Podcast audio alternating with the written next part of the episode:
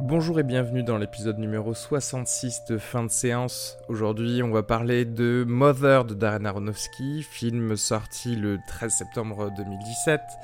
Euh, alors c'est un, épisode qui est sorti un peu en retard, hein, désolé, parce qu'on avait beaucoup de travail euh, à faire, spécialement en stand-up pour moi. D'ailleurs, merci à ceux qui ont aimé la page Toulouse Comedy Night et euh, qui sont venus de, de la page fin de séance pour le faire, donc ça c'est très cool. On a parlé également de pas mal de news, notamment la mort de Harry Dean Stanton, de la nouvelle plateforme de streaming de Disney quelques films en vrac, euh, notamment Petit Paysan, Good Times, etc. Tout ça c'est listé bien sûr dans le descriptif. N'hésitez pas à vous abonner sur iTunes, euh, nous laisser un petit commentaire 5 étoiles. Merci à vous et euh, bien sûr aimez la page, suivez-nous sur Twitter et Instagram pour avoir les dernières news à chaque fois. Allez, je vous laisse écouter l'épisode. Gros bisous.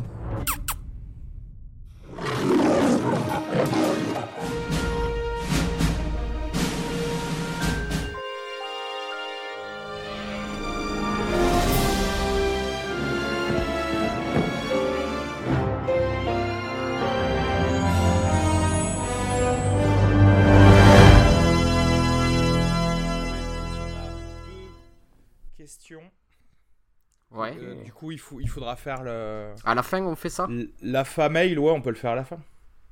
À la fin de tout. Ça nous, ça nous fera nous reposer. Ok. Tac. Vous avez vu que Harry Dean Stanton est mort? Ouais, ouais, ouais. Il y a, y a un film avec lui là qui sort bientôt, euh, Lucky. Ah ouais il avait, euh, il avait joué encore dans un dernier film? Ouais, où apparemment il est excellent dedans. C'est un film de John Carroll Lynch, tu sais, l'acteur qui jouait le Zodiac dans euh, euh, le film de Fincher là, Zodiac. Ouais, je vois très bien. ouais. C'est un film avec. Harry Dean Stanton et David Lynch. Le gars, voilà. C'est toujours bien, tu sais, pour un acteur de mourir, mais quand même de laisser un film euh, en montage encore. Ouais.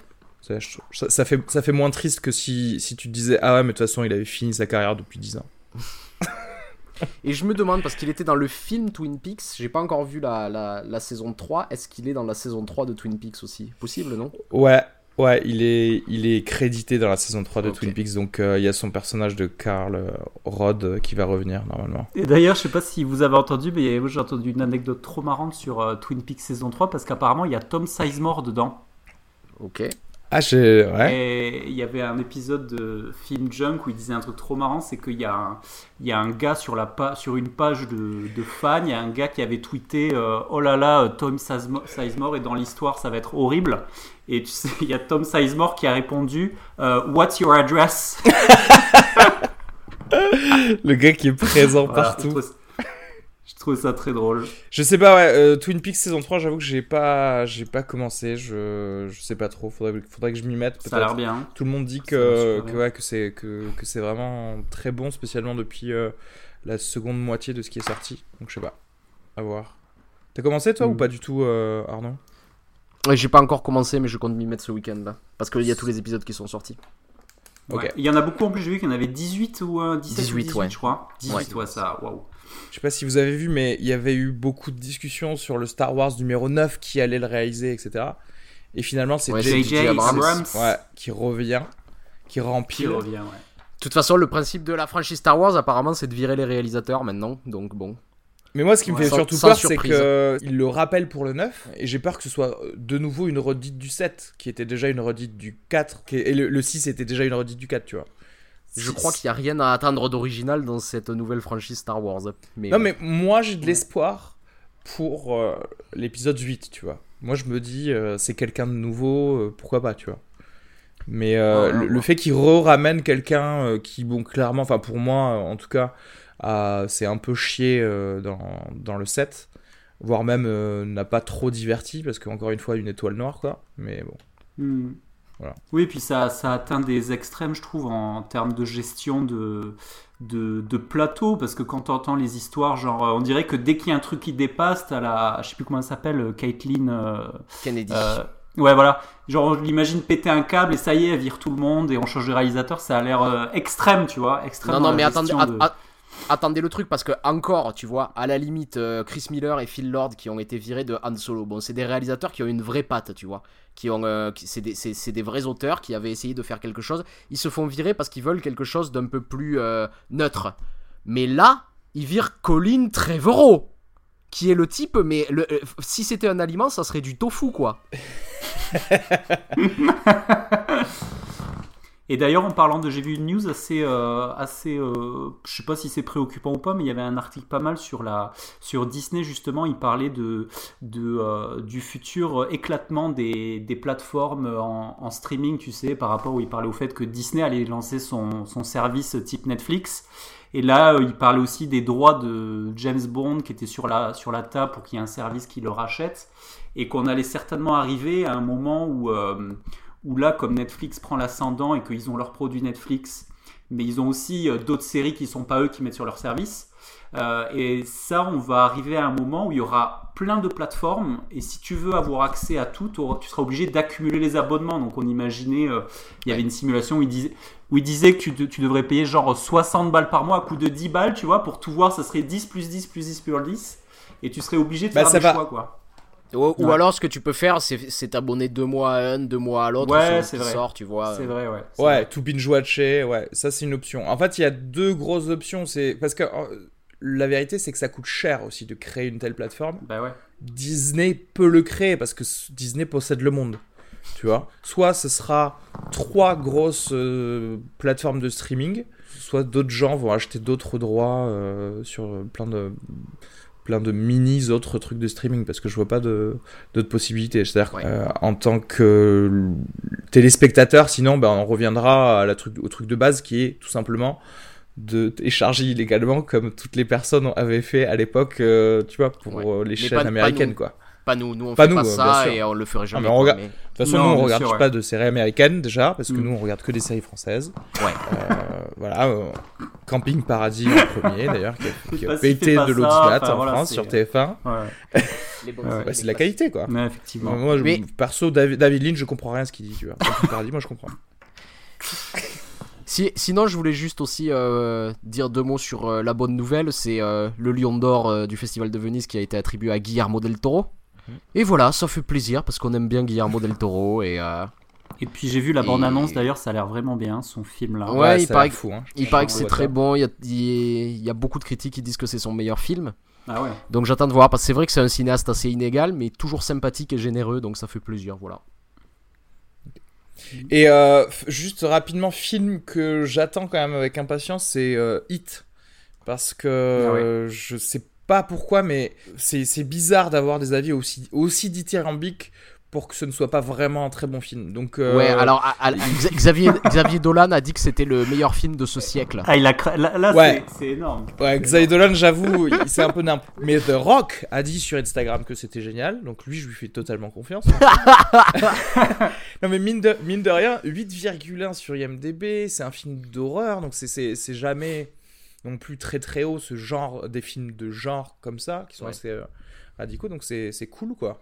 Gros retour en force d'ailleurs aussi euh, de manière générale de, de Stephen King. Euh, pour ceux qui regardent, je sais pas si vous connaissez Monsieur Mercedes. C'est une série pas mal qui est tirée d'une de ses euh, nouvelles ou romans, je crois. Et, et c'est vraiment très cool en ce moment. Euh, quel film vous avez vu dernièrement? Une petite section film en vrac là. Euh, du coup, moi, le dernier film que je suis allé voir que j'ai énormément aimé, c'est euh, Petit Paysan, euh, que j'ai vu euh, il y a quelques jours. Euh, je sais pas si, euh, si vous connaissez l'histoire, si vous l'avez vu.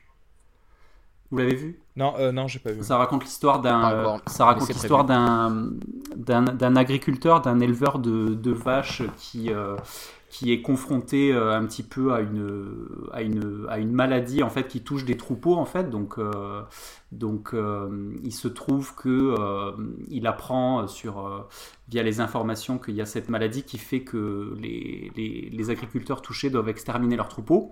Et du coup, en fait, il rentre dans une espèce de paranoïa en fait par rapport à ces, à ces vaches qui vont être malades ou pas. Et, euh, et c'est assez, assez vraiment bien parce que du coup déjà ça s'adresse à un portrait de l'agriculture qui est euh, ultra réaliste et, euh, et euh, assez juste. Et euh, ce qui est vraiment cool dans le film, c'est qu'il y a une espèce de mélange de genres qui fait que qu'il va se passer des choses dans le film qui font que euh, que le, le ça, ça va tourner un petit peu voilà euh, il va y avoir un peu de suspense et c'est euh, très euh, très intéressant. C'est un, un premier film je crois et, et l'acteur qui joue s'appelle Swan Harlow je crois et joue super bien. Et j'ai vraiment beaucoup aimé ce film. Très à recommander vraiment très bon moment. Ok, très bien. Bah, il est sorti le 30 août, donc il y a moyen de, de le choper encore dans les salles. Euh, Il y a PJ qui l'avait vu, qui m'en avait dit effectivement beaucoup de PJ, bien. je crois qu'il l'a vu, c'est possible, et euh, peut-être, ouais, c'est possible. Et, euh, et vrai- P- PJ aime beaucoup le lait, donc ça me paraît normal qu'il aille voir ce. ce ah oui, il genre va, de se- film. il va se régaler, il va se régaler. Il y a, euh, il y a la fille qui jouait dans, euh, il y a la fille qui jouait dans le Bureau des légendes aussi, euh, Giraudot, Sarah Giraudot. Ah, Sarah Sarah Giraudot. Et en fait, c'est assez rigolo parce qu'elle Ah, joue la sœur de l'agriculteur, elle est vétérinaire. En fait, elle a un peu le même jeu que dans le Bureau des légendes, donc tu as un peu l'impression qu'elle est euh, en mission pour infiltrer le milieu agricole et c'est assez. euh, Und- Undercover pour traire des Ouais, vaches. Non mais, euh, non mais c'est assez cool en fait parce que du coup moi je, je l'avais opposé à en fait euh, à- parce que j'avais vu aussi récemment enfin il y a quelques mois j'avais vu ce qui nous lit de Clapiche que qui était qui était sympa mais ça faisait un peu carte postale un peu bohème tu vois et ça c'était un peu un peu stéréotypé. Et là j'avais vraiment l'impression de quelque chose qui euh, qui était beaucoup plus réaliste et beaucoup plus euh, euh, intéressant en termes de traitement du sujet quoi. Donc euh, moi je trouvais ça vachement bien. Je voulais parler de Good Times des frères Safdie avec Robert Pattinson qui est un, un polar new-yorkais. Euh, alors c'est un, film qui est clairement dans la tradition un peu de ces films américains des années 70, un peu naturaliste, tu vois, à la Rafelson ou euh, surtout John Cassavetes. Ça m'a énormément rappelé un film comme euh, Meurtre d'un bookmaker chinois. Et en fait, ce qui se passe avec ce film, je vais juste, juste raconter le début. Donc en fait, c'est l'histoire de deux frères, dont un est tatardé mental. Et son frère décide de le sortir de l'institution dans, le- dans laquelle il est pour s'occuper de lui. Et pour pouvoir s'occuper de lui, en fait, ils vont faire un braquage dans l'idée euh, après de euh, s'installer quelque part en dehors de, New York et, de, pouvoir rester tous les deux. Et euh, bien sûr, ça tourne mal. Le, frère qui est attardé va en prison. Et ensuite, tout le corps du film, c'est Robert Pattinson qui va chercher à trouver de l'argent pour payer la caution de son frère pour le faire sortir de là. Et la scène d'introduction de ce film qui présente les personnages et l'enjeu, je crois que j'avais pas vu une aussi bonne scène d'introduction depuis Up. C'est, il y a eu une efficacité, c'est-à-dire les dix premières minutes, c'est jusqu'au braquage, quoi, grosso modo. Mhm. Et une fois que le braquage arrive, ça fait 10 minutes que le film a commencé, j'ai déjà envie de chialer. Et là, je suis prêt à tout donner au, au film, quoi. 5 miams, euh, mon appart et le chien qui va avec, quoi. Il y a un truc. La suite du film, après, malheureusement, n'est pas de ce niveau-là. C'est assez intéressant, mais il y a, il y a surtout un choix narratif que je trouve euh, un peu discutable, c'est-à-dire qu'à partir de ce moment-là, en fait, euh, ça n'est fini de la relation euh, avec les deux frères et on suit Robert Pattinson dans sa recherche de l'argent.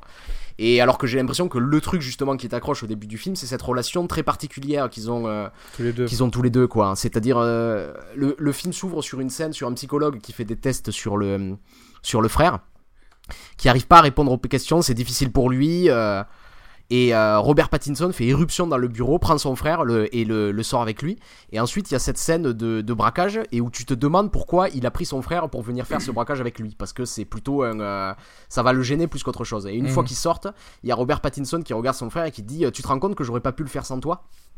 Mhm. Et en fait, il y a un truc où en fait, tu, te rends compte qu'il y y a une vraie relation de tendresse entre ces deux personnages, tu vois, qui s'établit ici. Il y a un vrai truc fort, c'est quelque chose que je que j'avais pas tellement vu au cinéma, pas aussi bien fait en tout cas.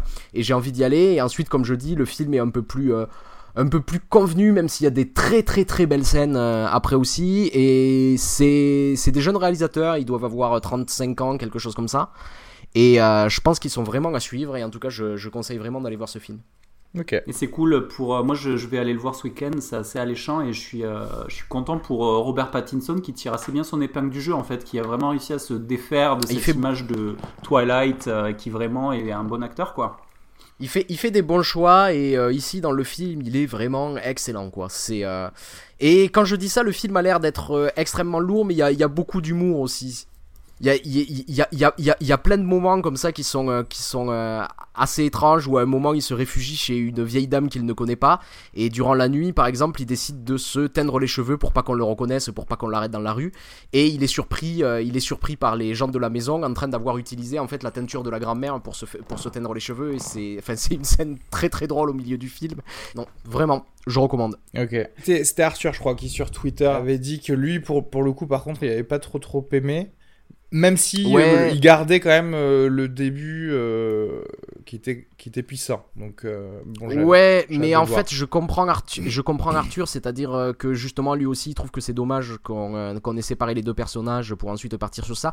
Mais par contre je le trouve dur sur le film de dire que après c'est inintéressant, c'est-à-dire c'est pas vrai quoi. Enfin. Non mais il a, il a... mais c'est pas inintéressant quoi. Non mais il a mauvais goût de toute façon, Arthur. j'ai vu un comedy special sur Netflix qui était euh, de Marc Maron, c'est tout ce que j'ai à dire euh, de ce que j'ai vu dernièrement. Euh, d'ailleurs, ça m'a fait réfléchir à comment réaliser un bon comedy special parce que j'ai vu que la réalisatrice de, de celui-là s'appelle Marc Maron Too Real. Je sais pas si tu l'as vu, Jean-Yves. Non. Et elle, elle avait réalisé pas mal de, de trucs à la télé, notamment Glow avec Marc Maron. Mais j'ai en tête un, truc de Spike Lee. Tu sais, Spike Lee, il avait réalisé un, truc qui s'appelait les Kings of Comedy, où il y avait euh, mhm. pas mal de, de stand-uppers euh, noirs qui se succédaient euh, dans une tournée partout en Amérique. Et en fait, je sais pas quelle est la meilleure manière d'enregistrer un stand-up Vous avez des parce qu'en fait c'est tourné comme à la télé donc tu sais très souvent il faut il faut qu'il y ait du multicaméra parce que sinon dans leur tête les gars se disent sinon on va se faire chier. Mais je suis pas sûr que ce soit la, la meilleure manière en fait. Est-ce que est-ce qu'un téléspectateur doit pas rester au final avec le même plan sur le mec pour pas que ça brise le, le, flow de la narration, tu vois? C'est un peu comme ça que Louis se filmait dans la série Louis quand il était en stand-up où c'était euh, souvent euh, un plan séquence sur, euh, sur lui. C'est euh, en fait j'ai l'impression que ça, ça, doit dépendre aussi du comique. Je pense pas qu'il y a un truc que tu peux appliquer sur, euh, sur tout le monde parce que chacun a un, style un petit peu différent. Voilà, bon bref, je, l'ai plus analysé comme ça euh, ce special là parce qu'il est pas génial. J'aime beaucoup Marc Maron d'ordinaire, mais la première demi-heure est, est, très cool et après en fait j'ai l'impression qu'il parle plus à son public entre guillemets qui s'est un peu forgé avec les podcasts, mais, mais c'est tout. Voilà. Et euh, moi, j'aurais un film dont j'ai quand même envie de parler. C'est, je suis quand même, j'ai craqué. Je suis quand même allé voir, euh, même si j'avais pas du tout envie, je suis allé voir Les Grands Esprits, le nouveau film sur les profs, ah. avec euh, deux Olivier Ayad Vidal et avec Denis Podalides.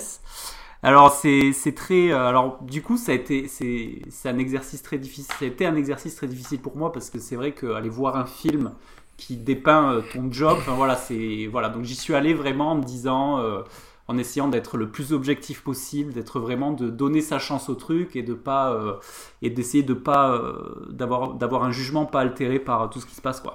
Et alors du coup ça ça raconte l'histoire de d'un prof donc d'un prof euh, prof de lettres classiques à Henri IV. donc ça le film commence en fait il est en train de il est en train de parler en latin tu sais dans cette grande classe en par qui fait très très traditionnel, tu sais, donc voilà, on imagine la, la classe de lycée avec euh, ses tables bien alignées, beaucoup d'élèves et tout, donc il parle en latin à ses élèves, donc tu, du coup établit vraiment sa position en tant que qu'intellectuel, tu vois.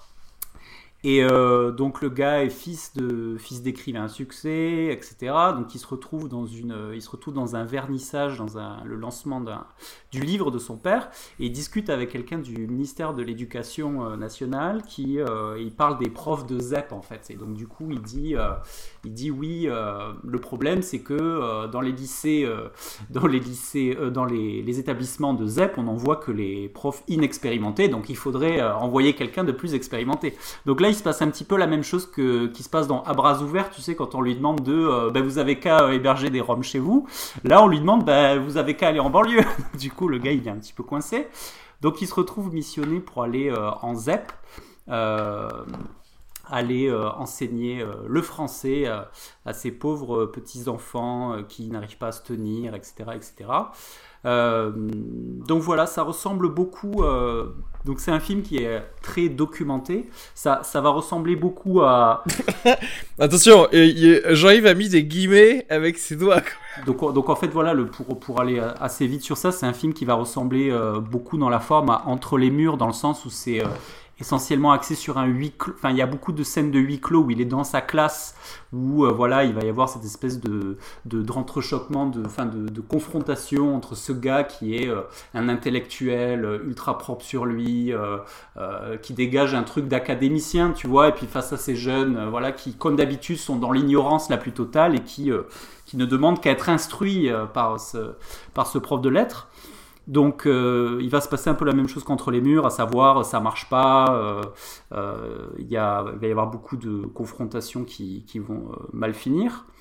Mais en fait, et c'est pour ça que ça, me gêne parce que j'ai lu pas mal de trucs sur ce film qui est justement ultra documenté. Et parce que c'est vrai, il y a beaucoup de choses qui, qui, sont vraies dans l'anecdote, tu vois. Quand tu vois des scènes qui se passent, t'as vraiment. c'est assez, assez vrai. Mais du coup, ce qui est, ce qui est assez gênant, c'est que c'est censé justifier le propos en fait. Et euh, et, euh, et, du coup euh, du coup ce qui moi pour moi ce qui ce qui est assez gênant c'est qu'il y a il y a encore une fois ce tu sais dans ce ce truc un petit peu de réconciliation où où on va tu sais un petit peu à l'intouchable un petit peu on va pour un petit peu dans un dans un déni de réalité on va faire cette fable un peu du du du prof euh, intellectuel euh, qui va aller aider le pauvre enfant de banlieue et puis du coup il va lui apprendre mais l'enfant va lui apprendre aussi. Et, euh, et du coup c'est assez voilà c'est c'est un, un, peu c'est un peu décevant quoi. Moi je suis un peu déçu de que qu'en fait justement là, là où là où c'est pour moi c'est assez chiant c'est que entre les murs je crois que ça date des années 2004 5 un truc comme ça peut-être ah, c'est pas 3, ouais. Dans ces eaux-là Non, de 2007 ou 8 plutôt. Bon, 2007-8, donc ça fait 10 ans, mhm. quoi, tu vois, à peu près. Ouais. Et que du coup, tu as cette échéance et tu as l'impression que euh, tu as une espèce de rappel de. Euh, on sort un film, donc il y a ce film un peu grand public qui sort et qui est censé un petit peu rassurer les gens qui vont aller au cinéma voir ce film et qui vont se dire que finalement tout va bien et que et que et que voilà quoi et, et, aussi et aussi ce qui est ce, qui, est très chiant ce qui, était pas du tout la, la conclusion de entre les murs hein, soit dit en passant deux, c'est-à-dire Deux, euh, finalement tout va bien et. Euh, ah ouais, complètement. Il n'y avait aucun problème de régler dans Entre les murs, c'était juste une description, tu vois, de. Euh, et alors, et alors exactement, et en fait là ce qui pose vraiment problème, c'est que la solution vient du, vient du, centre de, du centre de Paris, en fait. C'est-à-dire que c'est, le, le, problème, c'est qu'en fait là où Entre les murs est bien, c'est qu'on te prend à un moment donné et on, on t'installe dans une bulle, donc on te, on te, on te, on te déroule une bulle qui va installer un truc cyclique, où en fait, effectivement, ça, ça rejoint un peu ce que tu dis. Et là, le problème, c'est que c'est comme, entre les murs. C'est comme entre les murs, sauf que tu as le gars, il est arrivé pendant un an en héros sur son cheval blanc, tu vois, il est venu faire. Euh, D'accord. Il, est venu faire le. Et il a réglé des problèmes. Et il a réglé les problèmes, tu vois, parce que tout le monde l'aime, il doit, il doit repartir, euh, il repart et tout le monde va, il, va manquer à tout le monde, tu vois. Donc dans le, dans le, dans le propos, c'est, dans le propos, c'est, le vraiment, c'est vraiment super gênant. Et du coup. Euh, ouais, mais est-ce que le propos, c'est pas aussi justement, bah ouais, euh, vous avez qu'à mettre des profs euh, expérimentés dans les EP Tu vois ce que je veux dire ou pas? Non, non, mais en fait, je comprends, je comprends Jean-Yves là, c'est-à-dire que, que, que, ce qui est gênant, moi j'ai pas vu le film, je peux pas vraiment en parler, mais ce qui est gênant dans ce genre de, de, de récit en général, c'est ce truc de mais qu'il y a une solution simple, il y a qu'à. et en fait, c'est on, se on se demande s'il y a vraiment une solution aussi simple que ça pour résoudre tous les problèmes de l'éducation nationale, tu vois. c'est Non, non, bien sûr, mais euh, est-ce que, genre, je vais faire l'avocat du diable, mais euh, c'est pas mieux qu'il euh, propose au moins quelque chose qui n'est pas fait en disant regardez, ça c'est une piste, plutôt que de faire genre non, mais en fait tous les profs sont pareils, au final tout va bien. Euh, ce qui pourrait être aussi une espèce de conclusion un peu. en fait, en fait, ce qui est, en fait, en fait, ce qui est très gênant, c'est que, c'est que par exemple, à aucun moment n'est abordé, sont abordées des questions de, euh, de euh, socio-économiques. Voilà, exactement. Ou en fait, des questions de cartes scolaires, de, de gens qui, enfin s'il y a un malaise dans ces, dans ces endroits-là, c'est que le problème vient pas juste de, de ce qui est proposé, tu vois, et euh, ce qui est proposé en cours. Et en fait, l'énorme problème du film aussi, c'est qu'il y a, il y a un espèce de système de caste de profs qui est répercuté, où en fait, et c'était un truc qui est assez bien fait dans Entre les murs, c'est que tous les, quand il va dans la ZEP, tous les profs de ZEP, en fait, sont un petit peu matérialisés comme des gars en jogging, complètement, euh, complètement aigris, euh, euh, qui s'énervent, qui, qui, sont un petit peu les, qui deviennent les méchants en fait. Et ça, c'est vraiment super bizarre en fait. C'est, c'est, c'est voilà, et puis c'est, c'est, c'est, encore une fois ce truc de réconciliation quoi. C'est pour, pour, pour, pour se rassurer sur peut-être sur une réalité qu'on n'a pas envie de voir en face on te montre une espèce de belle histoire, quoi, tu vois. Et, surtout qu'en fait, de ce que tu me dis, euh, as, et, ça, je déteste dans les films, quand en fait, en, vrai, par exemple, toi, en tant que prof, tu sais que justement, il y a d'autres problèmes qui sous-tendent euh, les problèmes de ZEP, etc. Tu viens d'en parler, je sais pas, les, cartes scolaires ou des, choses comme ça. Et du coup, tous les profs le savent en fait. Mm. Et donc, normalement, si tu traites d'un film sur le ZEP, normalement, ton personnage qui est prof, il va justement parler de ça parce que pour lui, c'est la, c'est la base du problème, tu vois. Et à la place, on va utiliser juste des arguments que le peuple connaît à peu près. Mais il n'est pas prof, le peuple, tu vois ce que je veux dire? Il connaît pas tous les tenants et les aboutissants. En fait, ça, il n'y a, rien de pire que, au final, rien ajouter à la compréhension de la complexité du problème. Ouais. C'est ça.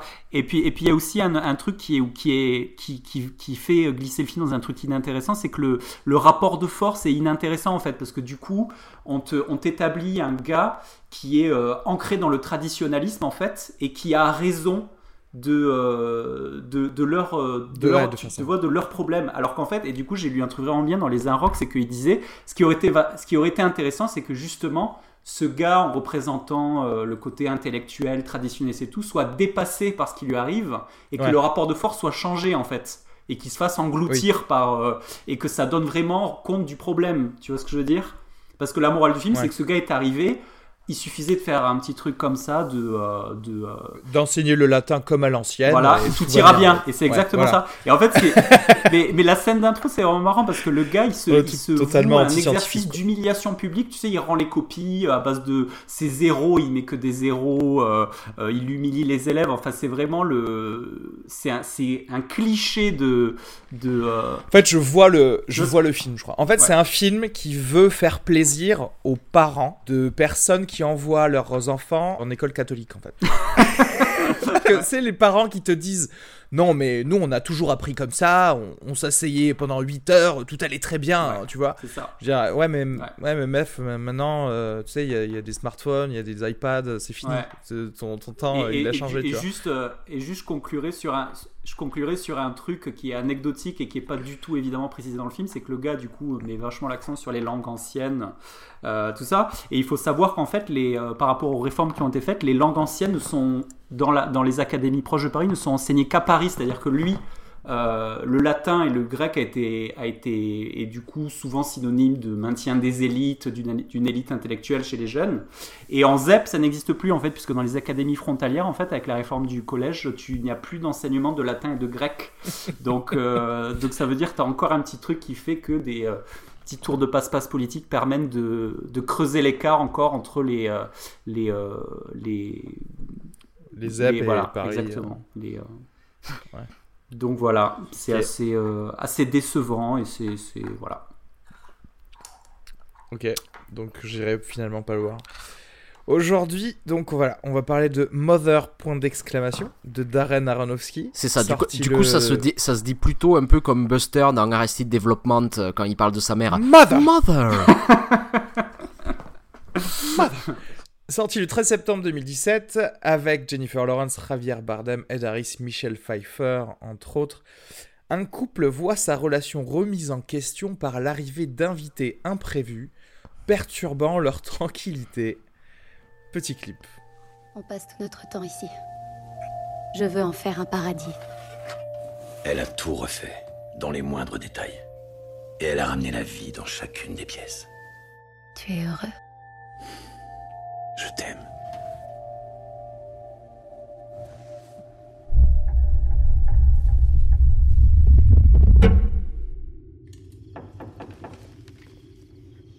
vous en prie, entrez. Bonsoir. Bonsoir. C'est un inconnu. On va le laisser dormir chez nous. Bonjour. Bonjour. Tu savais qu'il avait une femme?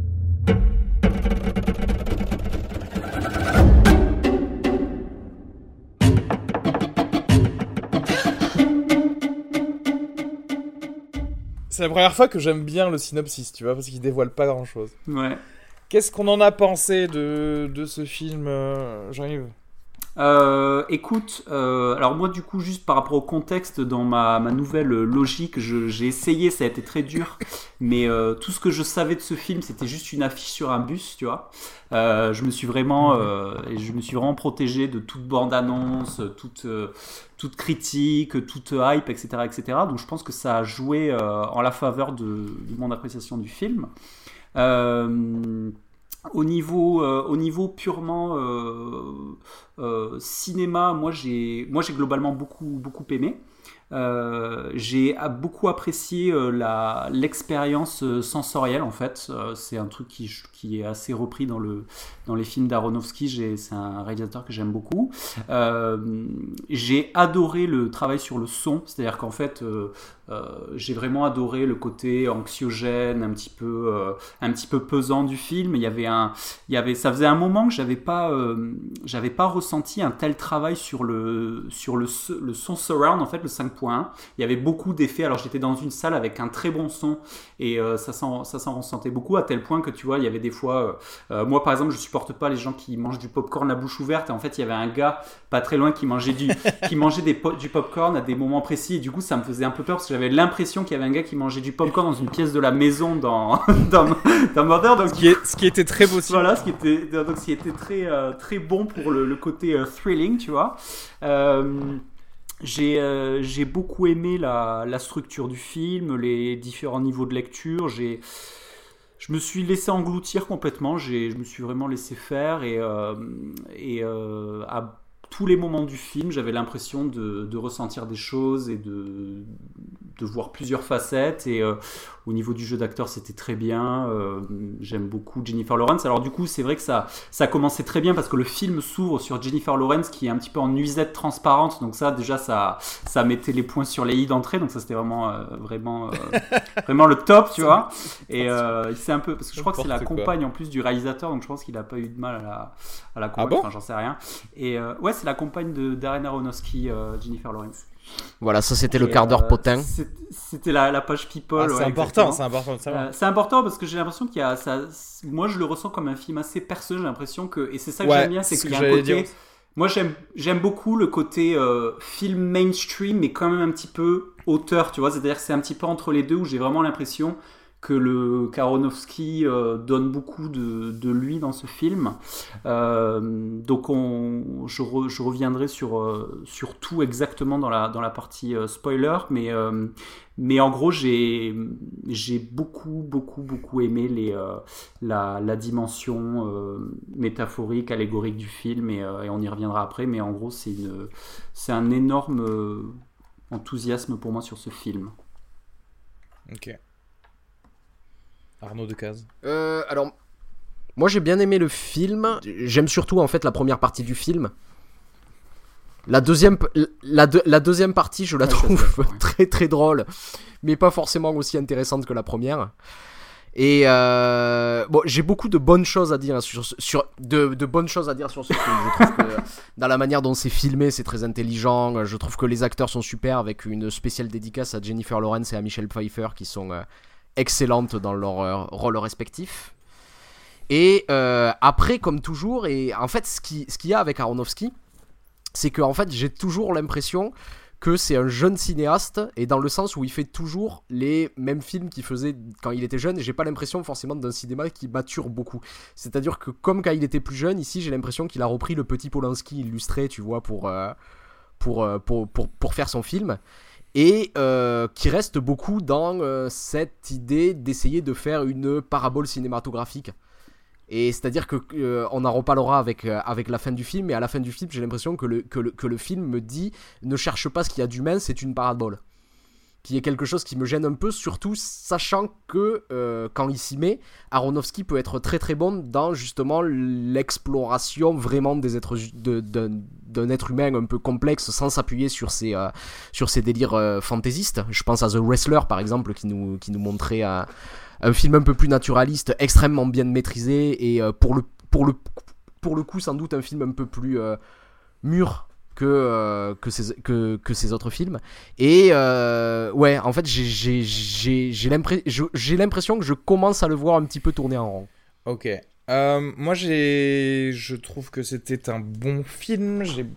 S'il y a quelque chose que je pourrais dire, c'est euh, une maîtrise totale d'un sens euh, onirique, parce que j'ai l'impression que pendant tout le film, on regarde un rêve, tu sais, une espèce de, de, rêve où tu, tu, montes des escaliers mais tu n'arrives jamais en haut, etc. Et tu as l'impression que Jennifer Lawrence, elle ne vit que ça pendant tout le film, et je trouve que c'était probablement le premier film que je voyais qui pouvait dépeindre aussi intelligemment ce que euh, des situations bizarres peuvent, euh, peuvent te montrer dans tes rêves, tu sais, où tu te dis pas non mais dégagez, tu vois ce que je veux dire dans ton rêve, parce que les gens sont là, mais bizarrement tu les acceptes en fait. Tu, vois et, et, en fait c'est tout ce qui se passe pendant et donc ça, j'ai trouvé qu'en termes de mise en scène c'était ultra chaud à, à, faire euh, parce qu'en fait je l'accepte en fait en tant que spectateur. C'est à dire que je, ne m'énerve pas euh, contre Jennifer Lawrence sur ce qu'elle aurait dû ou pu faire. Je suis un peu comme elle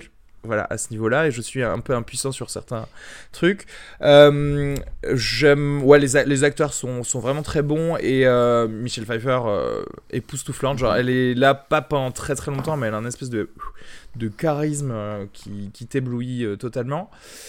Et bah, en fait, je suis obligé de redire les choses plus ou moins que vous avez dites pour le reste parce que c'est le niveau, les, les, niveaux de lecture, ça, je trouvais ça très très très très intéressant.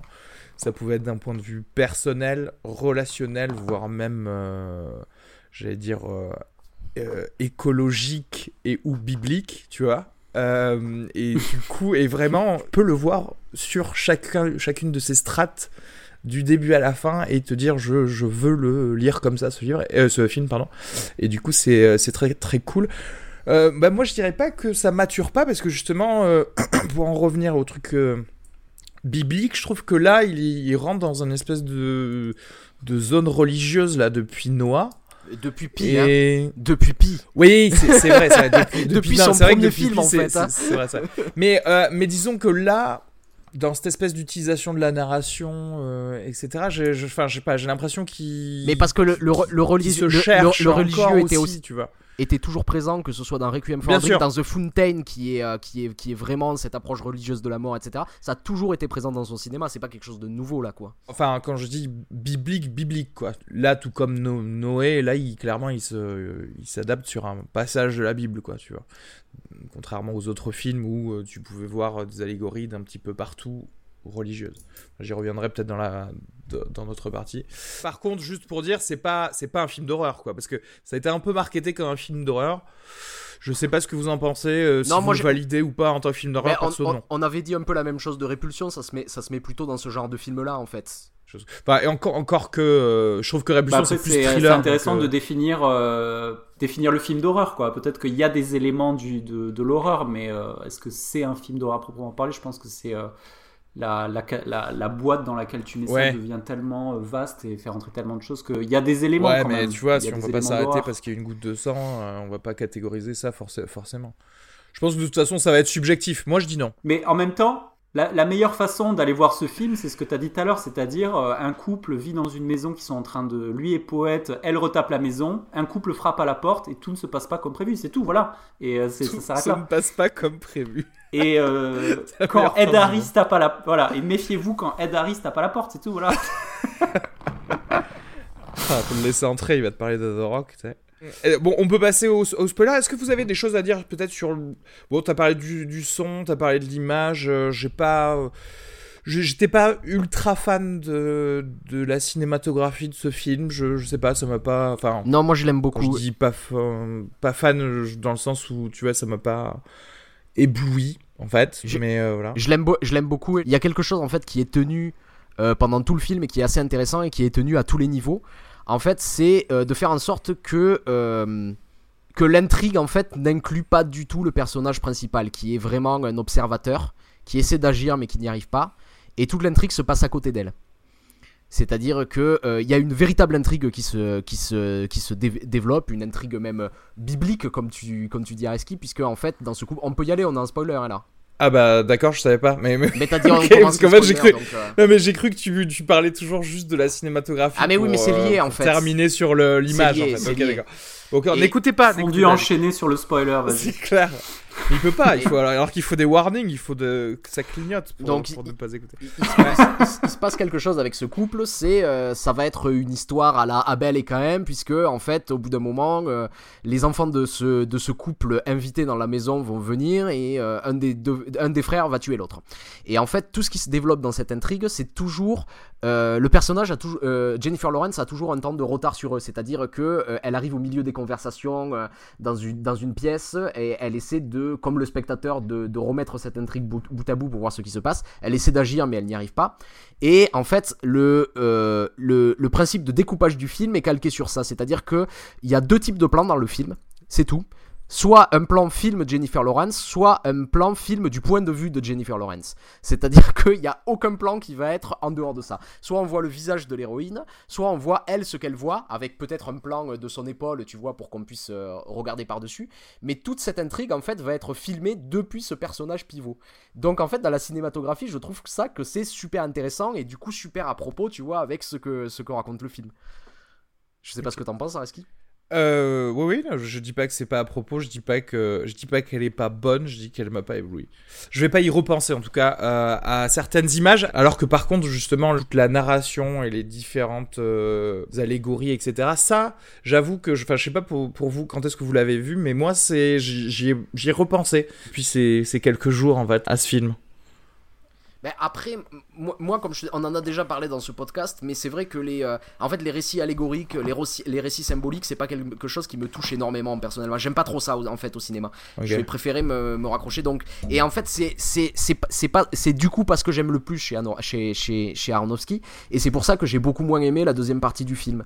C'est-à-dire que dans cette dans cette première partie, en fait, il y a quelque chose qui va quand même au-delà de la simple allégorie.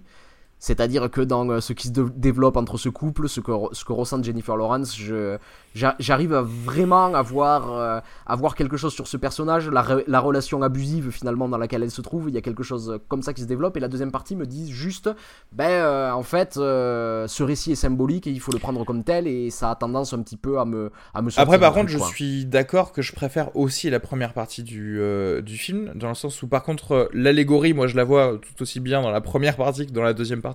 C'est juste qu'on te donne trop de clés dans la deuxième partie.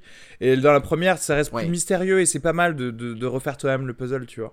Et, euh, et c'est vrai que la deuxième partie, et d'ailleurs, je pense que voilà, j'ai bien aimé ce film, mais ça aurait pu normalement, il y avait tous les éléments pour que ce soit pour moi un, un, gros film de, de, 2017, mais je trouve qu'il y a eu une baisse de souffle entre, la, entre le deuxième et le troisième acte parce qu'en gros, bon on a compris ce que tu essaies de nous dire euh, par des grandes lignes. tu vois. Surtout qu'il répète il répète deux fois la même chose, c'est-à-dire que la, deuxième partie, c'est la même histoire que la première, mais en plus symbolique. Voilà, et en fait, du coup, c'est con, mais t'aurais raccourci ça, tu serais directement parti dans le troisième acte. C'est le moment où le Javier Bardem, qui joue donc l'écrivain, qui a enfin lâché sa création, donc son nouveau livre, se fait assaillir par euh, des fans. Il laisse trop entrer dans sa vie euh, privée et que sa maison est détruite, en fait. Donc ça c'est pour la première lecture vraiment euh, euh, premier degré. Mais, mais ce qui s'était déjà ce qui, ce qui s'était déjà plus ou moins passé en fait à la fin de euh, du deuxième acte lorsqu'il y a cette veillée funèbre pour la famille où en fait déjà ça dégénère et ensuite il refait le coup une deuxième fois en allant certes plus loin mais en fait je me demande la nécessité de répéter une deuxième fois en fait Parce ce qu'on avait déjà compris finalement dans la... ce qui s'est passé dans le 2 c'est le déluge. Je sais pas si t'as vu ils ont cassé le lavabo tu vois. Mhm. Mais du coup, les humains ne meurent pas entièrement. Alors qu'à la fin, comme la maison est totalement détruite, on est en train de parler de genre, euh, non mais finalement, euh, je vais changer de race euh, intelligente sur Terre, en fait. C'est ça qu'il essaie de, nous dire, je pense. Pour vous dire, les, voilà, moi, mais les, les différentes phases de lecture que j'ai pu avoir, et, et pourquoi j'ai apprécié? Parce qu'effectivement tout se calque plutôt bien. Il y a le truc purement personnel, presque féminin d'ailleurs, de la maison en feu où très souvent euh, en psychanalyse on considère que euh, faire un rêve de maison en feu c'est euh, une atteinte à l'intégrité de ton corps, etc.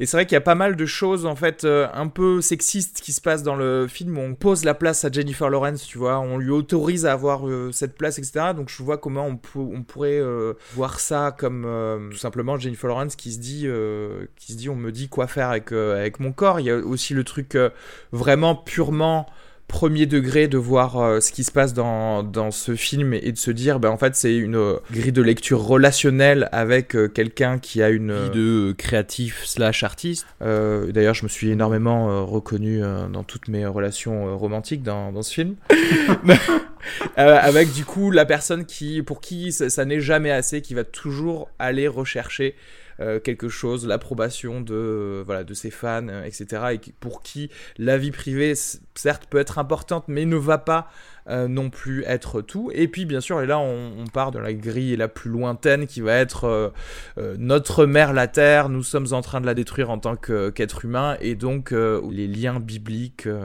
aussi, aussi, il y a quelque chose de très intéressant en termes de, de cinéma, c'est-à-dire que, bon, comme je l'ai dit plus tôt, donc c'est euh, une intrigue qui est vue du, point de vue d'un personnage qui n'y participe pas, mais en fait c'est vu d'un personnage du, point de vue du personnage en fait qui euh, euh, nettoie les merdes suite à cette histoire. C'est-à-dire que on a, on a, on a tous vu des films comme ça où il y a un personnage qui va casser des choses dans un appartement, où on a vu des meurtres dans des films, et très rarement en fait on va s'intéresser au personnage qui est censé ranger ce qui se passe après.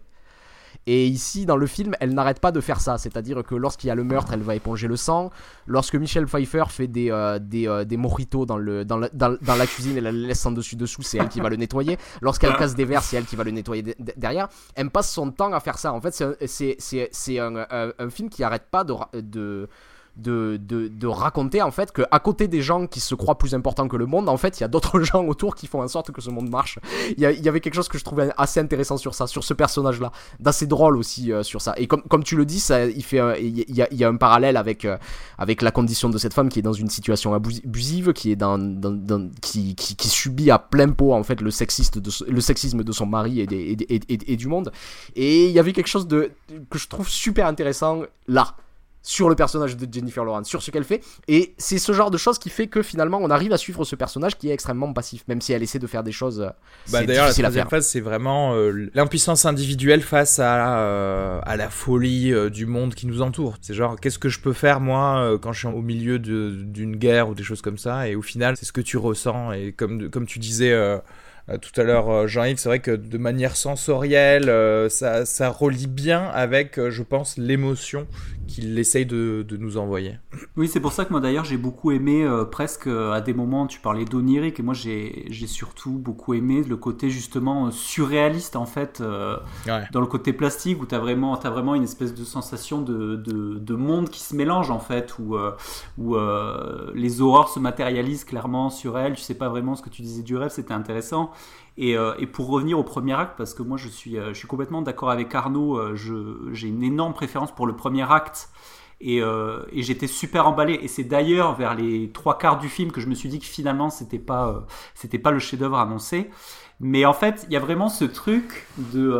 et c'est là pour moi où est l'horreur. C'est-à-dire qu'il faut s'imaginer ce truc que tu as peut-être vécu de façon ultra soft, mais qui là justement devient horrible comme dans un rêve, c'est faut s'imaginer que tu reçois quelqu'un chez toi dont tu peux pas te débarrasser et qui, et qui monte en fait en puissance dans les trucs euh, improbables qui puissent te faire mhm. faire et qui puissent te faire ressentir. Et donc, du coup, tu as évidemment plein de trucs. Mais, euh, et c'est là où le, le, personnage de Michel, Michel Pfeiffer devient clairement diabolique, en fait, où en fait, euh, elle, va, elle va parler à Jennifer Lawrence en lui demandant des trucs super personnels, elle va se mettre à lui parler d'enfance, si elle veut. tu vas avoir l'impression qu'elle l'a toujours connu et qu'en même temps, elle, elle la connaît N'oublions pas, que c'est Eve, Michel Pfeiffer, dans ce film. Donc, c'est le péché original, c'est de sa faute, quoi. Donc c'est normal qu'elle soit ultra chiante. C'est ça.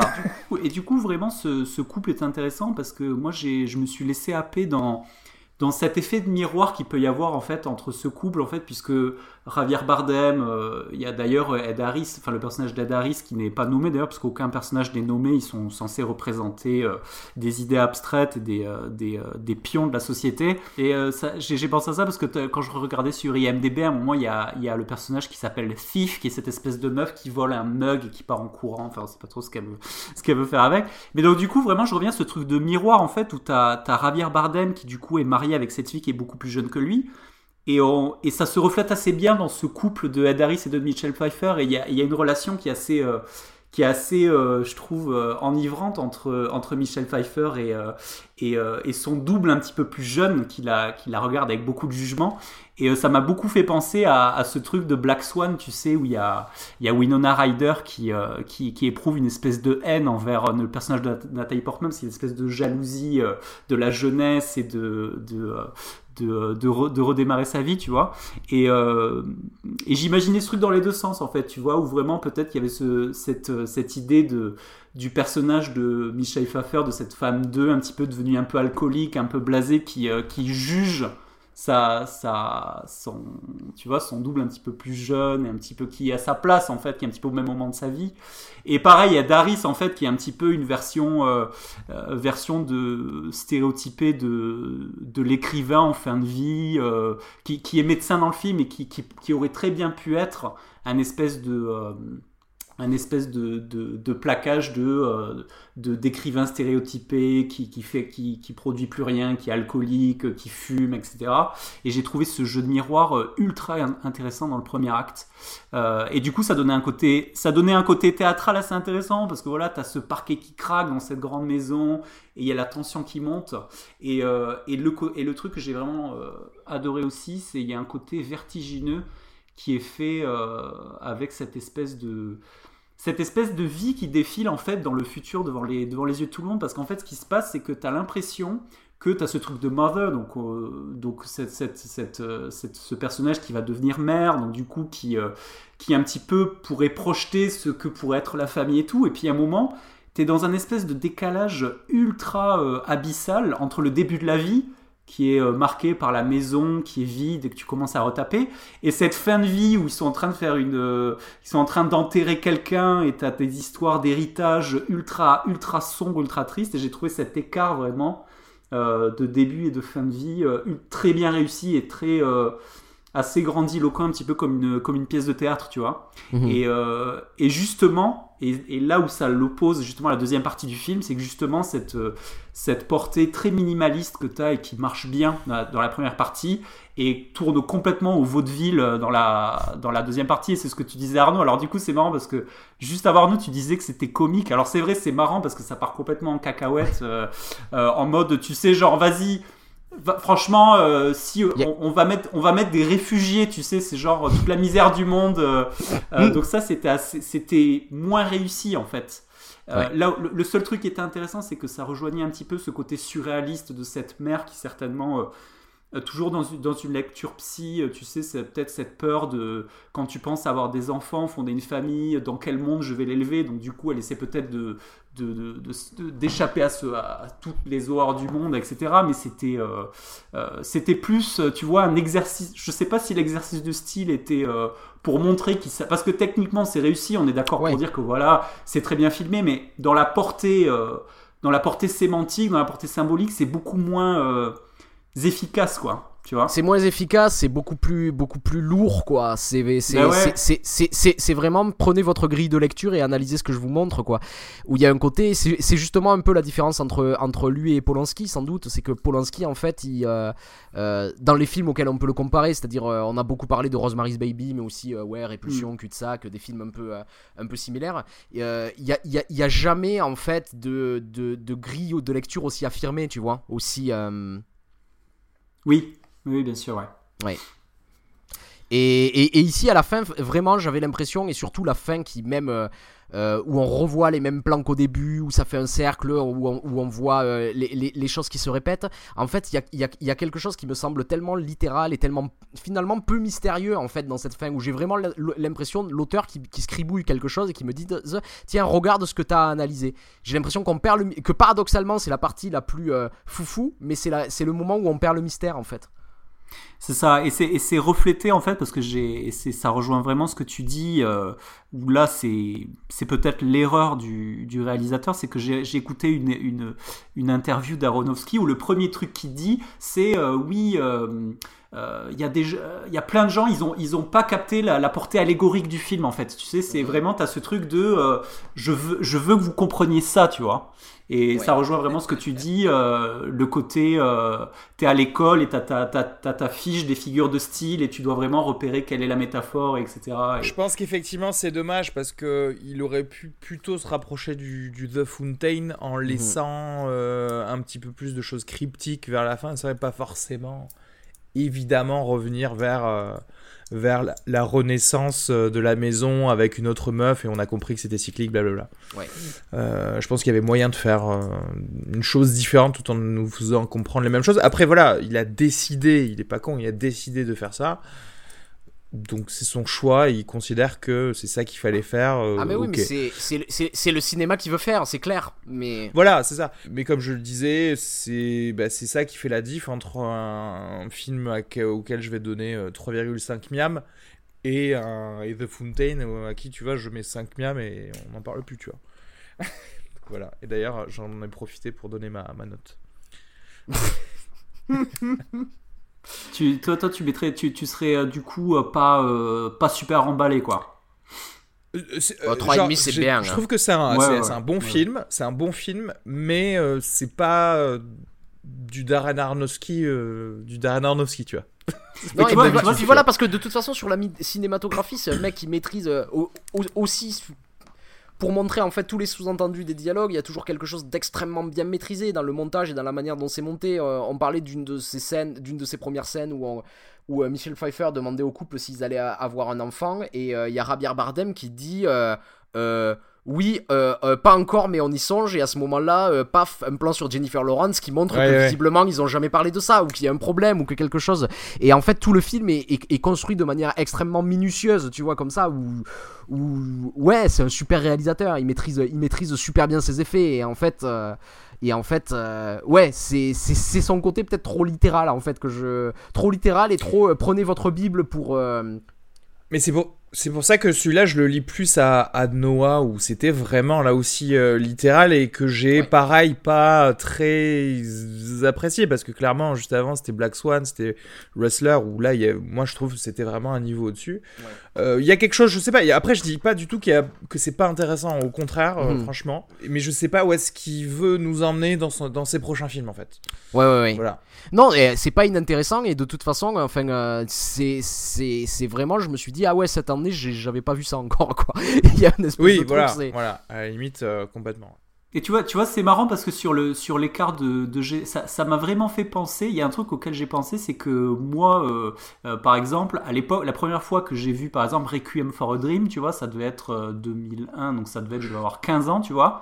C'est un, mhm. c'est un film qui, tu sais, ça te donne envie de, d'aller voir des films, en fait. C'est de t'intéresser au cinéma, tu vois, parce que t'as, t'as pas vu ça. Et, et, moi, je suis convaincu que pour donner l'effet vraiment positif de ce que ça peut amener euh, qu'un film comme ça sorte en mainstream, c'est que ça peut vraiment euh, donner envie euh, à, plein de gens de, tu vois, de s'intéresser à un cinéma qui, qui est tellement formaté, qui, enfin, qui devient très mmh. ennuyé, dans, qui est dans la façon d'être distribué par les grands studios, etc.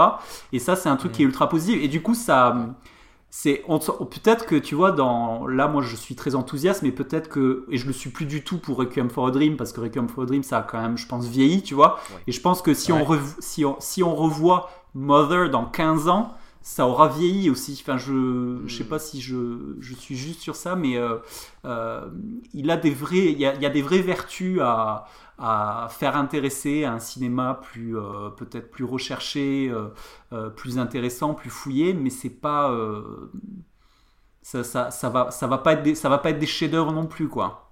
moi, ce qui m'interroge le plus, c'est que, outre la non-subtilité des allégories dans ce film, c'est surtout le fait qu'il le préface en le disant dans des interviews, quoi. Ouais. Ouais, c'est- Euh, Et ça, c'est très bizarre, je trouve, parce que à la limite, tu fais ça, euh, tu fais ça, ok, et tu dis voilà, ça c'est mon film, euh, ça s'est bien passé, on a mangé du homard tous les midis, ok. Mais si tu commences à, à faire des interviews à base de oui, j'ai voulu parler de euh, de la Bible, du monde moderne, de qu'est-ce qu'on, euh, voilà, etc. C'est quand même bizarre, je trouve. Moi, je les ai lus après, hein, bien entendu, les- ces articles-là.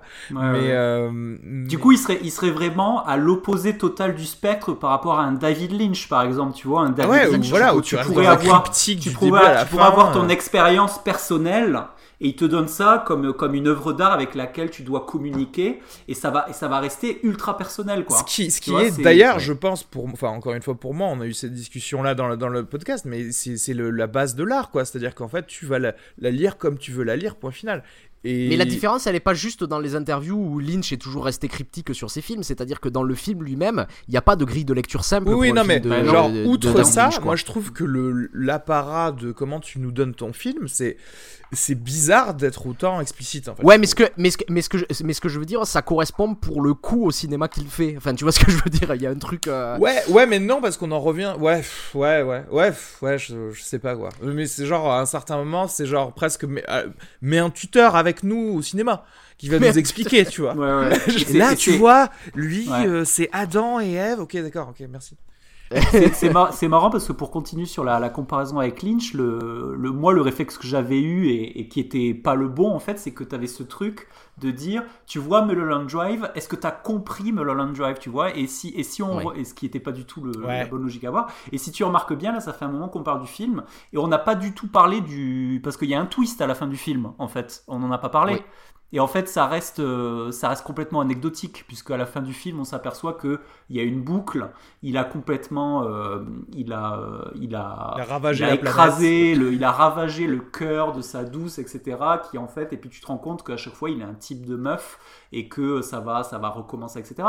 Donc, euh, Ah. et t'avais ce même truc dans, tu, tu vois ce que je veux dire ou pas? Ouais, si, Oui, si, euh, D'ailleurs, je vais, je... vas-y, finis, j'aurai une question après. C'est- je sais pas si on peut considérer une- que c'est une erreur ou pas, mais tu avais ce truc de dire de, euh, que avec, avec le- un- une expérience assez, assez, euh, assez faible du, du film et de, et de, de l'expérience cinéma, moi quand j'avais vu les, la première fois que je voyais des films de Mulholland Drive, j'essayais de comprendre l'histoire. Le... Alors en fait, c'était pas, c'était pas vraiment le but, c'était pas la façon Oui. d'aborder l'œuvre. Ouais. Et, euh, et là, il oriente vraiment le film sur il faut que tu comprennes, tu vois. Enfin, il y a ce truc du twist. euh, euh, c'est, Ouais. euh, Ouais. C'est ça, vrai, ça- ouais. ça s'oppose vraiment par rapport à ça aussi. Et la différence, même, je me souviens après Mulholland Drive, là tu dis euh, euh, Aronofsky qui est désolé que les gens aient pas compris l'allégorie. Moi je me souviens Lynch qui disait euh, Vous savez qu'il y a beaucoup de gens qui sortent du film et qui disent qu'ils ont pas compris. Et il dit Bah écoutez, moi je les, je les entends parler et je pense qu'ils ont compris beaucoup. Ben oui, mais c'est- c'est c'est vachement bien, quoi. Mais c'est marrant Ouais. parce que tu te souviens, euh, euh, quand on l'avait vu, euh, justement, Darren Aronofsky euh, à Deauville à, pour The Fountain, Ouais. et ben il était pas, il était pas comme ça. Il était pas en mode. euh, C'est-à-dire Ouais, qu'en ouais. fait, il y a eu des, des, des questions pour lui par rapport, tu sais, au tatouage de Hugh Jackman dans The Fountain, etc. Et au contraire, pour répondre à cette question, il a posé la question, mais ça vous fait penser à quoi ça? Et les gens, ils ont répondu naturellement et il leur a dit, euh, bah voilà, vous, vous avez compris, tu vois. Il était plutôt en mode, du coup, lynchien. Et du coup, je... il y a eu un shift, en fait, euh, dernièrement. Voilà, j'en reviens là. Et du, et du coup, moi, je, je sais pas ce que vous en pensez, mais j'ai lu un article où il disait que le, le journaliste, pour lui, sa théorie, c'était de dire que, que le film Noah, c'était plus ou moins un échec, quoi, autant dans le résultat que pour lui, et que du coup, lui, il, il expliquait le résultat de Mother comme une espèce d'envie de se réconforter, à revenir à tout ce qui, à, à, à piocher un peu dans tous les films, tu sais, à aller chercher un peu Mhm. l'horreur de Black Swan, euh, euh, le, le côté méta, un petit peu de The Fountain, et puis essayer Ouais. d'articuler ça dans un truc très bien mixé pour se rassurer, en fait. Il y avait un petit peu, franchement, pourquoi pas, hein, si ouais. ça lui permet de te sentir mieux. Parce qu'après, c'est- encore une fois, c'est un bon film, hein, donc euh, je vais pas passer un mauvais moment. Je sais que c'est un truc, euh, il l'avait déjà fait quand il avait fait, fait, fait The Wrestler, c'était pour sortir de l'échec de The Fountain, parce que ça avait été un gros échec euh, commercial, Ouais. le film. Ouais. Quand, euh, quand il était sorti. Donc il avait fait un film euh, assez différent en fait. Qui, il avait repris un vieux scénario qu'il avait écrit euh, durant ses études et il l'avait fait en 16 mm, etc. Et là j'ai l'impression qu'il y a un côté aussi, il revient un film parce qu'il a pas dû coûter très cher non plus ce film. Exactement, c'est ce que j'allais dire. C'est-à-dire qu'en termes de. C'est filmé en 16 mm aussi. J'ai l'impression que c'est un peu. C'est un peu il y a ce truc de se recroqueviller dans sa coquille quand il connaît un échec, mais toujours mm. de le sortir avec un film qui est on sent que c'est quand même un réalisateur vachement à fleur de peau parce que euh, ce film, si il est quand même très personnel. Pour ça que je disais tout à l'heure, ça compte de savoir si euh, s'il sort avec Jennifer Lawrence ou pas, parce que moi j'avais l'impression de voir Raquel Weisz à qui il parlait euh, parce qu'ils avaient eu des problèmes, comment dirais-je, de, vie domestique et d'ailleurs c'était pour ça qu'il n'avait pas réalisé le film Wolverine. Bon bref, en gros il y avait soi-disant des dissensions parce qu'il y avait quelqu'un de plus connu que l'autre dans le couple, etc. Et moi j'avais l'impression que il parlait de ça en fait dans, dans Mother. Donc je trouve qu'il y a quand même quelque chose de, très personnel, de très à fleur de peau. Donc ça m'étonne pas non plus que ce soit quelqu'un qui se dise putain j'ai besoin de faire un petit film euh, pas cher qui va rentrer dans ses frais où on me dira ah c'était cool et comme ça je pourrais faire un film euh, plus ambitieux après. Moi je suis complètement d'accord. De toute façon c'est sûr qu'il y a dans la plupart des arts, l'auteur, euh, quoi qu'il en soit, parle beaucoup de lui dans ce qui. C'est un on dit souvent que c'est un petit peu le, miroir de l'âme, tu vois. C'est-à-dire que moi, je suis, je suis convaincu que euh, il parle, il nous parle beaucoup dans ce film, quoi. Alors du coup, tu mhm. peux, tu peux t'identifier ou pas, mais, mais, euh, mais il y a vraiment peut-être qu'il y a un message qui lui euh, renvoie à sa, à sa compagne sur lui, le, comment, comment il voit, il envisage la vie. Et puis tu as ce truc de, de mother, de, des enfants, de, de, de, la famille et tout. Et thème, le thème de la famille est vachement bien, est vachement bien traité ici aussi, quoi. Donc ouais, le côté personnel, je suis à fond d'accord, quoi. Euh, juste une question là pour revenir euh, sur la Bible. Du coup là je vois, j'ai bien compris à peu près tout le film niveau Bible.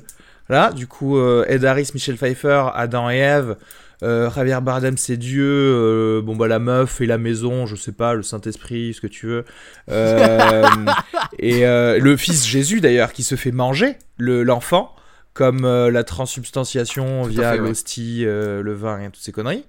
Mais c'est quoi la potion jaune qu'elle buvait tout au début du film là? Ah oui, et qu'elle jette dans les toilettes. ouais, à un moment euh, avant de, de, devenir enceinte, je crois, ou après, je sais, pas. Au, début, j'ai l'impression que c'est des antidépresseurs, mais il doit y avoir un truc symbolique. Euh, il doit y avoir un truc symbolique. CGI, on est d'accord, la potion, elle est pas jaune toute seule, elle est voilà. Du coup, je sais pas. Je... Bon, si vous avez une réponse, si vous avez, vous avez des prêtres euh, sous la main qui, qui, connaissent l'Ancien Testament, peut-être que c'est marqué dedans. mais, encore, mais encore une fois, c'est là, là où c'est intéressant que tu dis ça, c'est que là, t'as envie de comprendre, du de dire c'est quoi ce truc jaune. oui, c'est ça. La réponse à la fin du cahier, tu sais, c'est genre aucune réponse possible. C'est trop ça. Donc, euh, il est où mon tuteur? Donc, euh, non, moi je l'avais plus, je l'avais interprété beaucoup comme. Euh, moi j'ai l'impression qu'elle est, euh, qu'elle est enceinte depuis le début du film en fait, parce qu'elle elle décide comme une, comme un peu une révélation à mi-film. Ouais, ouais, la Vierge Marie. Euh. Il y, a, y, a, beaucoup de, il y a beaucoup de moments où elle, est, où elle éprouve, elle éprouve des malaises, elle se sent mal. tu vois ce que je veux dire? Y a, Ou alors, ou alors c'est ultra sexiste et en fait la potion c'est, c'est la pilule contraceptive qu'elle arrête de prendre et c'est pour ça qu'elle est enceinte, tu vois. Et que elle, genre la meuf se sent mal tant qu'elle n'a pas d'enfant. Tu sais, elle avait des migraines. Euh, c'est trop bien, comme c'est sexy, c'est génial. C'est possible parce qu'il y, y, a aussi vite fait ce truc de l'avortement, peut-être peut de l'avortement où t'as un espèce de truc qui est flushé dans les toilettes. Là, on sait oui, pas trop oui, si absolument. Un, animal, un fœtus, enfin on sait Exactement, pas trop. parce que tout le temps, eh, c'est l'ancien, l'ancienne vie qu'il y a entre les murs de la maison. Il y a cette espèce de truc, ouais, ouais. À la limite, ça, je préfère ça, tu vois. Je préfère ces trucs qui sont probablement pas bibliques et, que, je que je vais pouvoir m'interpréter moi-même tout seul plutôt que quelque chose où on va me dire non, mais alors ça, c'est ça, c'est ça. Avec euh, une légende quasiment dessus. Euh, mm. Vos miam pour ce film, moi je l'ai dit tout à l'heure, c'est 3,5 miam, qui est euh, une très bonne note. Avec petite mention, il reste en tête encore quelques jours après, voire même une semaine ou quoi, donc voilà. Il reste en, tête quoi, c'est-à-dire je comprends enfin, Je sais pas, l'histoire, la narration, les niveaux de lecture, moi, ça j'y repense en tout cas là depuis quelques jours. Voilà, pour dire. Ça, ouais, de, de, de, toute façon, c'est vrai que à la fin de l'année aussi, les films qui sont restés, c'est pas forcément ceux, ceux, qui ont le plus plu au, moment où tu les as vus, quoi. Ça, oui, oui, non, mais en tout cas, oui, voilà. Mais du coup, la, la question c'est est-ce que, euh, comme ça, euh, brut de pomme, est-ce que vous, est-ce que as envie de, est-ce que vous avez envie de revoir le film? Parce que moi, je crois que j'ai pas vraiment envie de le revoir. Non. Non. Ouais, non, j'ai pas envie de le revoir. euh, Pas là. Pas, de cas, ouais. suite, pas de suite. C'est exactement, en fait, c'est c'est exactement ce que je me suis dit et ça, je crois que ça influe un peu sur le- la- l'appréciation de la note. C'est que quand, alors que normalement ça devrait être un truc que t'as- comme un, on en revient encore à Lynch, un film que tu te dis putain, il faut absolument que je le revoie. Ben là, non, en fait, je sais pas, que c'est Ouais. c'est assez étrange. T'as pas envie forcément de de le revoir. Moi, je suis pas forcément euh, d'accord pour fusionner la grille du, euh, de la note et la rewatchability, tu vois. Moi, je peux revoir un film que je ne vais pas forcément trouver génial, mais qui, je trouve, peut être facilement re-regardable, alors que je peux trouver un film très très bien, où je vais me dire, il va me falloir quelques jours quand même, voire quelques semaines avant de me dire de le, de le revoir, parce que je sais pas, parce que je, ça peut être un drame, parce que, tu vois, genre, moi, Manchester by the Sea, je, je, c'est, je vais pas Ouais, le revoir, exactement. quoi, tout de suite, c'est pas possible. Je, je- certainement, suicide-toi, quoi. Ouais, ouais, c'est vrai. C'est vrai, c'est vrai. C'est vrai, c'est vrai. Bah écoute, moi je pense que je pense que je vais faire comme toi parce que clairement euh, c'est 4, c'est clairement trop quoi, mais clairement 3 c'est pour moi c'est je vais, je vais faire comme toi 3,5 quoi, 3, un bon un solide 3,5. Ouais, voilà, c'est ça. Euh, moi, je vais mettre 3, mais en vrai, la première partie, je pourrais lui mettre 4 si elle était toute seule. Ouais, pas- je ouais. crois. Ouais. Non, c'est vrai, ouais, je suis d'accord. C'est- c'est- Ok, nickel. Euh, ben voilà, ça lui fait quand même une, une bonne moyenne, euh, ce film. Euh, je- Ah non, mais à, nouveau, à nouveau, on a, on a un peu bitché sur la fin, mais c'est quand même, euh, c'est quand même, euh, ça, vaut, ça vaut le coup, quoi. C'est. euh, Non, mais c'est vrai, ouais. On va passer à la section AFA-mail. Ok, on a deux questions que j'ai pu noter. Donc, des- euh, la première de Damien euh, qui a dit voilà, j'ai vu Seven Sisters où Noomi Rapace voilà euh, joue bien sept rôles. Quels sont vos films préférés où un acteur joue plusieurs personnages? Bon, là, là non plus, il a pas donné de top, donc euh, on va Alors, pouvoir, euh, déjà, parler. le premier truc qui sera à l'esprit, Double c'est impact. on va pas pouvoir, on, on va pas pouvoir répondre à cette question sans parler de Jean-Claude Van Damme. Exactement, c'est, ce euh, que je sais trop bien parce que comme moi. Double impact, c'est ce que j'ai dit. Double impact, génial, excellent. Double. Alors, il y a, il y, a, il y a trois films. hein. Il y, a, il y, a, il y a Double Impact, Replicant et Time Cops où il joue plusieurs, euh, plusieurs rôles. C'est c'est une spécialité du mec, hein, ça. C'est. Attends, dans Time Cop, il joue plusieurs rôles? Ben, il y a, il y a lui futur et lui Ah présent, oui, quoi. mais non, c'est le même personnage. Attention. Mais ils se rencontrent dans la même scène. Oui, ouais, ouais, d'accord. Eh oui, Ouais, mais eh oui. voyage dans le temps, euh, c'est- bizarre. Mais en tout cas, de bon, rôle. Lui, il a parlé de rôle. Deux, Euh, deux euh, attitrés. mais ce- cela dit, moi, je me souviens très bien avoir vu d'ailleurs Double Impact au cinéma en Algérie, pour te dire. Et c'était la première fois que je voyais un mec qui jouait deux rôles en même temps. J'étais là, genre, waouh, trop bien. Des jumeaux, alors que je savais quelque part qu'il n'y avait pas de jumeaux. Euh, Il y a quoi d'autre? Adaptation, forcément. Nicolas Cage. Ouais, il y a ad- ad- adaptation qui est génialissime euh, où il joue deux jumeaux, euh, deux jumeaux scénaristes, un mauvais scénariste et un bon et un non deux mauvais scénaristes en fait, mais un qui se vend à Hollywood et l'autre qui essaie de faire une belle œuvre d'art et qui n'y arrive pas. Voilà. Il y a là, là par contre tu vois tu peux dire il y a, il y a Mart- Marty McFly et son fils parce que Michael J Fox il joue aussi C'est vrai. son fils et, vo- et voire même son arrière arrière grand père dans euh, le dans le 3. Jeremy Irons, c'est Jeremy Irons dans Faux Semblant qui est un des grands films de David Cronenberg. Sur deux jumeaux chirurgiens qui, euh, qui deviennent fous par leur, euh, par leur euh, à cause de leur relation fusionnelle. Jean-Yves t'en as t'en as en tête Moi, pour moi, ce sera, ce sera la touche british, ce sera Austin Powers Ah oui c'est clair c'est clair. avec Mike Myers qui, euh, qui en fait, euh, qui en fait est excellent quoi. Qui Mhm. euh, joue des, qui presque il est méconnaissable en fait. euh, si tu vas assez vite, tu peux euh, ne pas voir en fait que c'est. euh, attends mais on est con Eddie Murphy. Peter, Eddie Murphy, Peter Sellers dans Doctor Folamour Bah aussi ouais. quand même, qui joue cinq rôles différents. J'essaie d'en Il y trouver a beaucoup- il y a pas un mal de bons bizarre, un films, peu hein. étrange tu sais mais Ouais. Et bien sûr, je suis obligé de dire Last Action Hero, où Arnold Schwarzenegger joue Arnold Schwarzenegger, mais aussi, mais aussi Jack Slater. Attention, deux, deux rôles différents. Ah non, et j'en ai un aussi super, c'est euh, There Will Be Blood, où Paul Dano joue, euh, joue les deux frères. Ah putain, oui, c'est Ah vrai. oui. Putain, tu sais, je, je l'ai Ouais. pas vu depuis très longtemps, There Will Be Blood. Il va falloir que je, que je me remate ça bientôt. Deuxième question, Antoine, du coup. Ressorti de Terminator 2 en 3D. D'ailleurs, je sais pas si vous l'avez vu. Il, est, il a été remasterisé et 3Difié. Et la question, c'est quels sont les films de votre enfance que vous voudriez revoir remasterisés et, en 3, et ou en 3D dans les salles? Enfin, après, là, moi, je suis assez content de, de Go- du Gaumont, en tout cas du Gaumont Wilson à, à Toulouse, parce que les ressorties des, des films, euh, il y en a eu pas mal, spécialement des Aliens, des euh, Terminator, etc. Et, et les voir sur grand écran, c'est cool. Mm, Donc voilà. Euh, quel film, du coup Je sais pas, de notre enfance euh, Ah, après, moi, je vais te dire un truc. La 3Dification des films, je suis pas pour. C'est comme la colorisation. Moi, je trouve que c'est. C'est si le choix a pas été fait à l'époque, ça fait pas partie de l'œuvre. Attention, Donc, voilà, si c'est si le réalisateur qui dit oui. Si c'est James Cameron Ouais, qui mais dit attends, euh, des, des fois il faut, il faut protéger les réalisateurs contre leurs œuvres, sinon après ils, ils remplacent les fusils, les fusils par des talkie-walkie, hein, Ouais. si tu vois ce que je veux dire. hein. Ou Dans- Hayden Christensen euh, dans ton film, quoi. Moi, j'avais, j'avais bien aimé euh, la version 3D de Jurassic Park, euh, Ouais. tu sais, qu'on avait vu ensemble d'ailleurs, et, euh, et qui, euh, qui marquait un petit peu le film dans une intemporalité, tu vois, parce que ça, ça montrait bien le, l'avantage de l'animatronics et ça, ça ajoutait vraiment une profondeur assez sympa au film. Ouais. Moi, je dirais comme ça, brut de pomme, je dirais les retours vers le futur, tu Ouais. vois, avec une bonne. ça pourrait être vraiment stylé. Bonne idée. et sinon, Indiana Jones. pourquoi pas Volte-Fa- Volte-Face en 3D, tu vois. c'est trop bien. Broken Arrow, tu vois. Broken Arrow, ça serait tellement bien. Je dois t'avouer, je, je dois t'avouer qu'à Paris, c'est vrai, on a beaucoup de ressorties, on a la Cinémathèque et le Forum des Images qui passent des vieux films, donc c'est vrai qu'on est, on est, on est bien servi sur ça. Donc j'étais en train de réfléchir, il faut que je vois un film de mon enfance que j'ai pas vu au cinéma. Et en fait, il y en a, il y en a assez peu. Je crois que les Indiana Jones, je les ai pas vus au cinéma, donc Indiana ouais, voilà, ça, non, ça me ouais. ferait plaisir. Et franchement, j'avoue qu'un Indiana petit Jones, dernière ouais, croisade là, complètement. ce serait trop trop cool ça. Euh, Oh là là, c'est ouais. clair. Euh, ouais, sinon je vois pas. Je vois pas. Je... Qu'est-ce qui pourrait bénéficier de, tu sais, du d'une volonté assez sale et pécuniaire de 3Difier un ancien film là? C'est genre Gremlins 2 3D.